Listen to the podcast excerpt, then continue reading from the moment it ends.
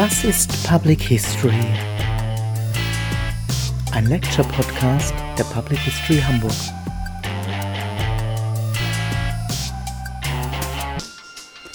Moin, hallo und herzlich willkommen zum Lecture Podcast Was ist Public History? Mein Name ist Thorsten Logge, ich bin Juniorprofessor für Public History an der Universität Hamburg. Dieser Podcast ist eigentlich eine Vorlesung und ich freue mich, dass Sie oder dass ihr dabei seid als Studierende oder vielleicht auch einfach nur so. Auch wenn im Wintersemester 2021 an der Universität Hamburg schon wieder so einige Präsenzveranstaltungen stattfinden, habe ich mich entschieden, in diesem Übergangssemester meine Lehre nochmal digital anzubieten. Und vielleicht ist die Vorlesung ja eh so ein Format, mit dem wir gern mal mehr herumexperimentieren können. Das probieren wir hier mal. Was passiert also hier? Die Frage, was ist Public History, steht im Mittelpunkt der nächsten sieben oder acht Folgen dieses Podcasts. Und ich kann wohl schon jetzt verraten, diese Frage werden wir hier nicht abschließend beantworten können. Das Feld Public History ist zu vielschichtig, zu divers und in Teilen auch noch zu jung, um es eindeutig und präzise zu definieren. Zumindest gilt das für Deutschland, wo der erste Studiengang für Public History erst in den späten 2000er Jahren in Berlin entstanden ist und wo die erste Professur für Public History erst 2012 in Heidelberg eingerichtet wurde. Heute gibt es in Deutschland bereits einige Professuren für Public History und Public History kann inzwischen nicht nur in Berlin, sondern auch in Köln, in Bochum und inzwischen auch in Regensburg studiert werden. Studiengänge wie die Fachjournalistik Geschichte in Gießen oder der Masterschwerpunkt Geschichte in der Öffentlichkeit in Bremen zeigen, dass das Feld Public History sich in Deutschland in ganz unterschiedlichen Ausprägungen weiter ausbreitet. Seit 2019 wird die Public History sogar als kleines Fach von der Arbeitsstelle Kleine Fächer in Mainz gelistet. Wer dort nachschaut, kann eine erste Übersicht über Professuren und Standorte gewinnen, allerdings sind da noch längst nicht alle Public History Aktiven verzeichnet. Also es fehlt zum Beispiel die Auflistung der Geschichtsdidaktik und der Public History an der Universität Tübingen. Auch die gerade in Einrichtung befindliche Professur für Public History an der Fernuniversität Hagen ist dann natürlich noch nicht verzeichnet und ebenso wenig die demnächst aktiv werdende Public History in Freiburg. Noch immer lässt sich sagen, dass Public History in Deutschland eine aufstrebende neue Disziplin oder Teildisziplin ist. Auch wenn sie häufig in der Geschichtsdidaktik angesiedelt ist, wie etwa Astrid Schwabe in Flensburg oder Christian Bunnenberg in Bochum, Public History ist nicht darauf beschränkt. Die Professuren in Heidelberg, Hamburg oder auch demnächst in Hagen zeigen, dass auch die altehrwürdige Geschichtswissenschaft mit Public History durchaus was anfangen kann und auch wenn zum Beispiel Thekla Keuk an der Uni Bremen keine Professur für Public History bekleidet, als entfristete wissenschaftliche Mitarbeiterin und Dozentin im Studienschwerpunkt Geschichte in der Öffentlichkeit ist sie eine wichtige Vertreterin des Feldes in Deutschland. Es ist schon schwer, Public History im deutschen Sprachraum auf einen Nenner zu bringen. In internationaler Perspektive ist es dann fast unmöglich. In diesem Podcast geht es also nicht darum, die Frage, was ist Public History ein für alle Mal und auch dann vielleicht abschließend zu beantworten, sondern eher darum, sich dem Feld Public History anzunähern. Es geht darum, Perspektiven zu öffnen, Zugänge zu entdecken, blinde Flecken zu benennen und zu schauen, welche Potenziale Public History und angewandte Geschichte so haben für die Geschichtskultur und auch für das universitäre Fach Geschichte insgesamt.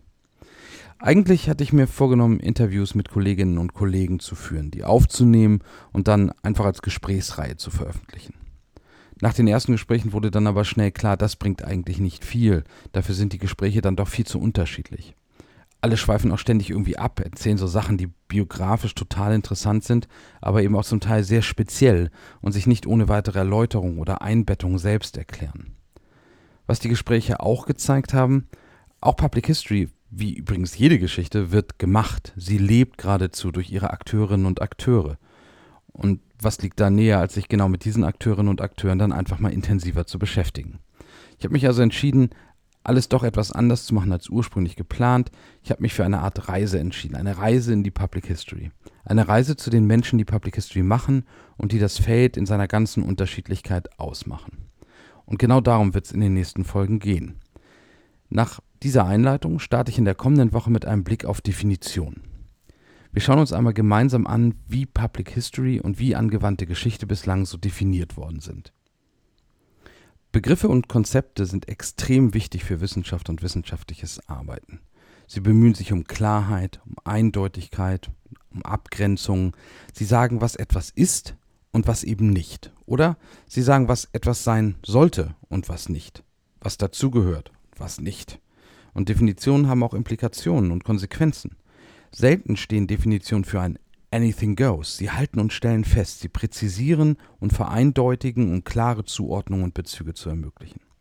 Unsere Reise in die Public History startet also mit einem Blick auf ältere und aktuelle Definitionsversuche eines Feldes, das sich in unterschiedlichen Ländern zu unterschiedlichen Zeiten anders entwickelt hat. Ich freue mich sehr, dass Jonathan Steinbiss mich in diesem Bereich unterstützt hat. Er hat freundlicherweise die ganzen Definitionen für diesen Lecture-Podcast eingelesen und dafür vielen Dank, Jonathan. In einem zweiten Schritt werden wir uns anhören, wie meine Gesprächspartnerinnen und Gesprächspartner Public History und angewandte Geschichte für sich selbst definieren. Also was sie selbst darunter verstehen, wofür in ihren Augen solche Definitionen überhaupt taugen und wofür nicht und warum es vielleicht auch manchmal überhaupt nicht wichtig und nützlich ist, so ein Feld wie Public History möglichst präzise zu definieren. Vielleicht liegt ja gerade in der Offenheit auch eine Chance. Insgesamt habe ich mit zwölf Kolleginnen und Kollegen für diese Reihe gesprochen. Die würde ich euch ganz gerne einmal kurz vorstellen. Innerhalb des Podcasts wird es so Ecken geben, wo die eine oder andere Person etwas mehr zu Wort kommt. Das wird dann auch die Stelle sein, wo ihr mehr über die einzelnen Personen erfahren werdet. Ansonsten empfehle ich einfach mal zu googeln. Die haben alle natürlich irgendwelche Internetseiten und es ist ganz interessant, mal zu schauen, wo die Leute arbeiten, was sie da machen und mit wem sie so vernetzt sind. Und natürlich findet ihr auch weitere Vorträge, Informationen und Publikationslisten und so weiter direkt auf den Internetseiten von den Menschen, mit denen ich hier gesprochen habe. Gehen wir mal kurz durch die Reihe durch. Ich habe gesprochen mit David Dean.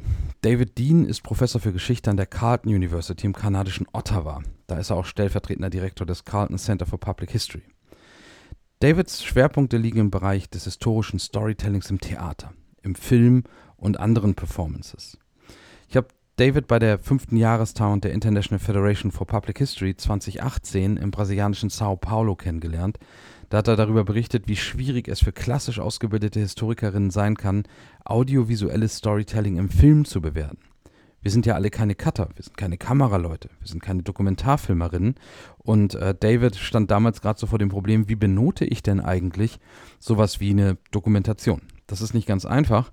Und äh, so wie wir uns gut mit Text auskennen, kennen wir uns eben nicht gut aus in der Regel mit sowas wie äh, Filme machen. Und David ist trotzdem sehr gewillt und hat total Lust darauf, sich da reinzustürzen. Und ich finde das sehr spannend zu sehen, wie alternative Formen und Formate von Geschichte auch an Universitäten stattfinden können.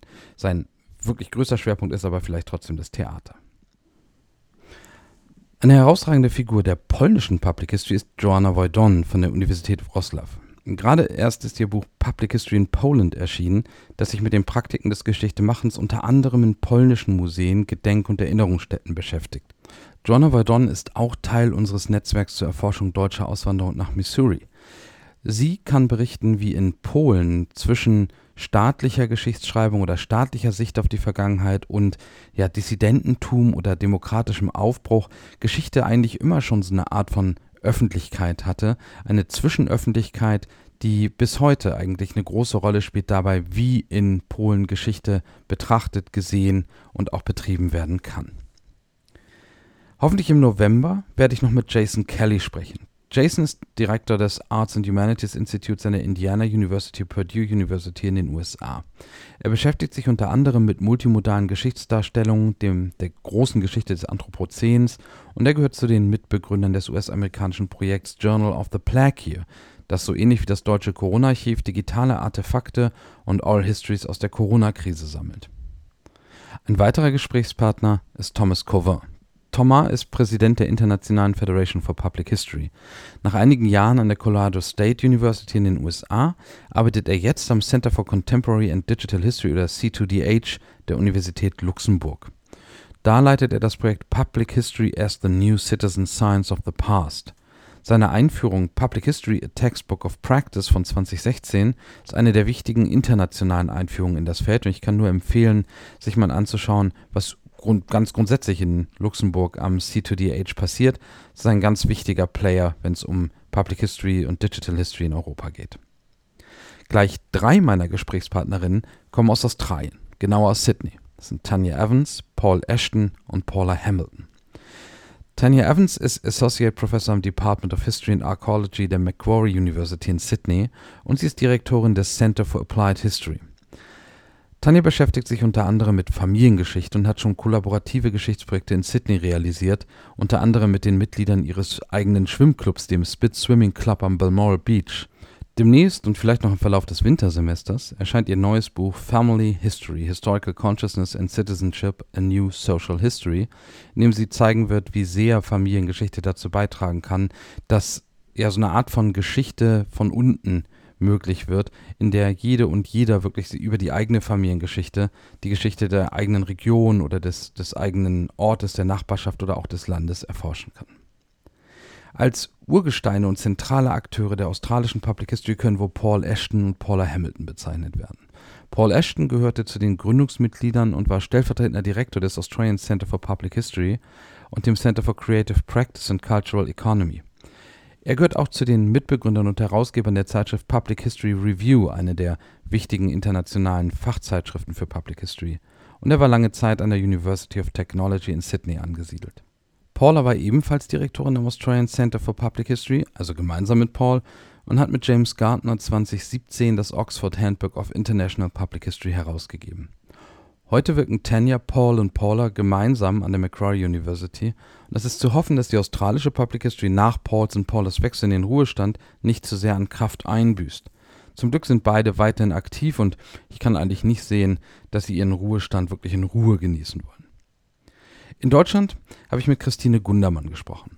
Christine gehörte neben Irmgard Zündorf und Andreas Edges zu den prägenden Akteurinnen, die unter Paul Nolte und Martin Sapro den ersten Public History Studiengang in Deutschland an der FU Berlin aufgebaut haben.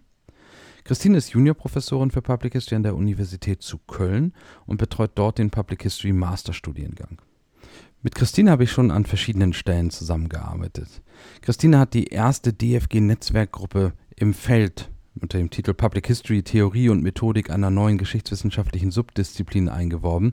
Und in dieser Gruppe haben wir gemeinsam mit vielen tollen Kolleginnen und Kollegen die sogenannten Schlüsselbegriffe der Public History erarbeitet. Diese Schlüsselbegriffe sind gerade bei UTB erschienen und sind eine tolle Orientierung für alle, die sich so mehr mit Kategorien und Konzepten beschäftigen wollen, um einen Zugang zur Public History zu kriegen. Christine und ich waren auch gemeinsam Vorsitzende in der Arbeitsgruppe Angewandte Geschichte Public History. Das ist eine Arbeitsgruppe des Deutschen Historikerinnenverbandes. Da bin ich inzwischen ausgestiegen. Christine macht noch etwas weiter. Kurt Arenes war und ist der erste Professor für Public History in Deutschland. Er forscht und lehrt an der Universität Heidelberg. Seine Projekte gehen aber natürlich zum Teil auch weit über den Standort Heidelberg hinaus gehört etwa die Dauerausstellung Bestimmung Herrenmensch NS Ordensburgen zwischen Faszination und Verbrechen auf dem Forum Vogelsang Eifel dazu. Gemeinsam mit Stefanie Samida, die im Moment auch gerade in Heidelberg arbeitet, und Juliane Thumann betreibt er den neuen Blog Doing Public History, dessen Titel auf ein Buch zurückgeht, das für die Public History besonders wichtig ist, nämlich der von Sarah Willner, Georg Koch und Stefanie Samida 2016 herausgegebene Band Doing History – Performative Praktiken in der Geschichtskultur, in dem es um die Praktiken des Geschichtenemachens geht Korts Professur für Public History ist nicht nur deshalb wichtig, weil es die erste in Deutschland war, sondern sie ist auch deshalb wichtig, weil sie nicht in der Geschichtsdidaktik ist. Hier haben wir eine Public History, die direkt an einem historischen Seminar angesiedelt ist und die Public History als Teil der Geschichtswissenschaft betreibt. Auch deshalb ist diese Professur besonders spannend. Eine weitere Gesprächspartnerin war Juliane Thomann. Juliane arbeitet am Imre Kertész Kolleg in Jena und gehört zu den prägenden Kräften des Instituts für angewandte Geschichte in Frankfurt-Oder. Sie hat auch gemeinsam mit Jacqueline Nieser den Sammelband Angewandte Geschichte – Neue Perspektiven auf Geschichte in der Öffentlichkeit herausgegeben und publizierte auch schon in der Zeitschrift Public Historian über Public History, angewandte Geschichte und wie die beiden zueinander stehen, vor allem im deutschen Sprachraum. Juliane ist Sprecherin des Jean Monnet-Netzwerks Applied European Contemporary History und arbeitet auch über Reenactment. Zuletzt erschien ihr Sammelband Historisches Reenactment – Disziplinäre Perspektiven auf ein dynamisches Forschungsfeld. Den Band hat sie gemeinsam mit Sabine Stach herausgegeben. Überhaupt zum Thema Reenactment werdet ihr bei Juliane auf jeden Fall immer fündig. Einen ganz anderen Zugang zur Public History als die meisten meiner Gesprächspartnerinnen und Gesprächspartner hat wohl Serge Noiret. Serge ist wissenschaftlicher Mitarbeiter der Bibliothek des Europäischen Hochschulinstituts in Florenz (EUI) und er war vor Thomas Cauvin Vorsitzender der International Federation for Public History kurz IFPH. Serge fand den Weg zur Public History über die Digital History. Er interessiert sich für die Folgen der digitalen Transformationen für Geschichts und Erinnerungskulturen und für den Wandel auch der professionellen Geschichtswissenschaften durch das Digitale Serge arbeitet mit einer Reihe von Kollegen im Moment an einem Handbuch zur digitalen Public History und wir hoffen alle, dass noch innerhalb dieses Wintersemesters dieses Buch vielleicht sogar erscheinen wird. Für das Digitale interessiert sich auch Marco Demantowski, seit Oktober 2021 Professor für Public History an der Universität Wien. Zuvor war er Professor für Neuere und Neueste Geschichte und ihre Didaktik an der Pädagogischen Hochschule der Fachhochschule Nordwestschweiz. Davor war er in Bochum, wo jetzt Christian Bunnenberg arbeitet. Geschichtsdidaktikerinnen schätzen an ihm vermutlich besonders den von ihm mit aufgebauten Index Didacticorum, einem ganz zentralen Verzeichnis äh, didaktischer und geschichtsdidaktischer Literatur, die übrigens auch für Geschichtswissenschaftlerinnen und Geschichtswissenschaftler sehr interessant ist. Public Historians schätzen an ihm vermutlich besonders die multilinguale Open Peer Review Zeitschrift Public History Weekly, die er ebenfalls in zentraler Rolle aufgebaut und natürlich auch geprägt hat. Einige von euch kennen vielleicht schon den Online-Geschichtstalk im Super 7000. Googelt den mal oder guckt in die Links, der zuletzt auch vom Historikerinnen-Tag gesendet wurde und bei dem Marco auch von Anfang an dabei ist. So, das waren erstmal die Gesprächspartnerinnen und Gesprächspartner, die ich bisher gesprochen habe für diese Podcast-Reihe. Es kann auch gut sein, dass das ein oder andere Gespräch in den nächsten Wochen hinzukommt. Mal schauen. Aber ich glaube auch, dass das, was wir jetzt schon haben, eine gute Basis ist für eine erste Annäherung an das Feld der Public History. Links zu den ganzen äh, Menschen findet ihr auch auf meiner Homepage direkt bei der, äh, beim Eintrag zu dieser Folge. Dann könnt ihr euch selbst noch mal ein Bild machen und ein bisschen orientieren, was vielleicht auch an Publikationen der einzelnen Menschen für euch interessant sein könnte. Ein Problem haben wir vielleicht hier schon. Das Geschlechterverhältnis stimmt zwar so halbwegs, die Auswahl ist aber trotzdem nicht sehr divers. Die hier beschriebene und diskutierte Public History ist klar weiß und westlich. Der globale Süden fehlt hier ebenso wie People of Color. Die Vertreterinnen aus Australien wiegen da nichts auf. Ich fürchte zudem, dass auch Arbeiterkinder hier nicht sonderlich gut vertreten sind. Schon aus diesem Grund kann dies hier nur der Auftakt und sowas wie eine erste Staffel sein. Die zweite Staffel muss sich dann notwendig mit Public History in Russland, Brasilien, Kolumbien, in China, Indien oder Südafrika beschäftigen und auch natürlich indigene Perspektiven stärker berücksichtigen. Ähm, in denen ist die koloniale Perspektive, die vielleicht in Kanada oder in Australien Gesprächsthema sein wird, nochmal ganz anders aufgehoben. Ähm, und das ist schon dann etwas mehr und auch etwas wichtiger als das, was wir hier vielleicht aus Australien und Kanada zu hören bekommen werden. Mir ist bewusst, dass dieses Defizit und die in gewisser Hinsicht eurozentrische westliche Perspektive erst in der zweiten Staffel dann wirklich aufgehoben wird. Ich glaube allerdings auch, dass dies durchaus der bisherigen Entwicklung und Verbreitung von Public History entspricht, die sich als eine Spielart westlicher Historiografie entwickelt hat und heute vielversprechende Erweiterungen und Transformationen erlebt, die sie von diesen Ursprüngen dann hoffentlich entkoppeln und auch viel weiterführen kann, als es bisher der Fall war. Wer sich schon heute mit den globalen Dimensionen von Public History beschäftigen möchte, dem sei der Sammelband What is Public History Globally von Paul Ashton und Alex Trapesnik empfohlen. Auch der von Anna Maria Mauar, Ricardo Santiago und Viviane Trindade Borges herausgegebene zweisprachige Band Que Historia Publica Queremos, What Public History Do We Want, ist ein guter Einstieg in die globale Public History. Die vollständigen Literaturangaben der genannten Werke aller Werke in dieser Podcast-Reihe stelle ich auf meiner Homepage zur Verfügung. Vieles davon findet sich auch in der Seminarbibliothek des Fachbereichs Geschichte an der Universität Hamburg oder in der Hamburger Staats- und Universitätsbibliothek Karl von Ossietzky und sicher auch in allen anderen gut sortierten Bibliotheken. Ich habe die einzelnen Gäste gebeten, sich auch selbst vorzustellen. Diese Selbstvorstellung findet ihr im Laufe des Podcasts dann immer da, wo es gerade besonders gut passt. Ich fand gerade diesen Teil in den Gesprächen immer besonders spannend. Wie erzählen sich die Kolleginnen und Kollegen selbst? Wie viel geben sie preis über ihren eigenen biografischen Weg in die Public History? Wie ordnen sie die eigenen Erfahrungen ein? Professionelle, vielleicht auch private? Ich hoffe jedenfalls, dass über die biografischen Selbstvorstellungen auch ein Eindruck entstehen kann, wer die Menschen sind, die Public History betreiben und entwickeln. Schließlich ist Wissenschaft noch immer und ganz wesentlich von Menschen gemacht. Und darum sind die Menschen, die Wissenschaftlerinnen und Wissenschaftler zumindest für mich immer auch als Individuum interessant. Nachdem wir uns im ersten Schritt darüber orientiert haben werden, wie Public History und angewandte Geschichte sich so definieren und welchen Sinn und Zweck diese Definitionen für verschiedene Public Historians haben, soll es im zweiten Drittel der Podcast Lecture um die Praktiken der Public History gehen. Was machen Public Historians und wie machen sie es? In welchen Projekten sehen sie besonders viel Potenzial? Und natürlich geht es auch um das Verhältnis von Public History und traditioneller Geschichtswissenschaft. Was ist denn das überhaupt für ein Verhältnis? Wie sieht man sich gegenseitig? Welche Funktion übernimmt Public History für Geschichte? Wo geht sie vielleicht darüber hinaus? Ist Public History eine geschichtswissenschaftliche Subdisziplin, eine Herausforderung oder vielleicht sogar eine Zumutung für die universitäre Geschichtsschreibung? Ist Public History etwas, das schon lange Teil der Geschichtswissenschaft ist? Hat die Geschichtsdidaktik Public History unter anderem Namen nicht seit den 1970er Jahren längst für sich entdeckt, betrieben und auch entwickelt? Welche Rolle spielt Public History für die Geschichtswissenschaft im 21. Jahrhundert? All diese Fragen habe ich in meinen Gesprächen mit den Kolleginnen und Kollegen angesprochen und ich freue mich darauf, diese Gespräche hier zusammenzuführen. Alle Folgen dieses Podcasts werden auf den üblichen Kanälen veröffentlicht und auf meiner Homepage. Und auf meiner Homepage können Kommentare, Fragen und Hinweise hinterlassen werden. Da der Podcast im Verlauf des Semesters erst entsteht, kann ich auf einige Fragen und Hinweise auch im Verlauf noch eingehen. Das heißt, einige Fragen werde ich vielleicht nicht selbst beantworten können, weil sie sich direkt an meine Gesprächspartnerin richten. Das ist aber nicht schlimm. Aus euren Fragen und aus euren Kommentaren wird sich ja zeigen, was euch besonders interessiert. Und je nachdem, welche Themen dann für euch besonders wichtig sind, werde ich einige meiner Gäste einladen zu zwei Panel-Diskussionen, die dann im Januar 2022 stattfinden sollen. Über die Termine informiere ich euch dann rechtzeitig hier an dieser Stelle. Zum Abschluss dieser Podcast-Reihe wird es dann also zwei Live-Termine geben, in denen wir gemeinsam diskutieren können. Insofern fragt, kommentiert Bleibt dabei, seid aktiv. Den Link zur Homepage findet ihr direkt in der Podcast-Beschreibung. Ich freue mich auf die kommenden Wochen und ich hoffe, dass auch ihr Lust habt auf diese Reise in die Public History. Soviel zum Start und als Einleitung. Nächste Woche geht es dann so richtig los mit den Definitionen. Für heute sage ich Tschüss.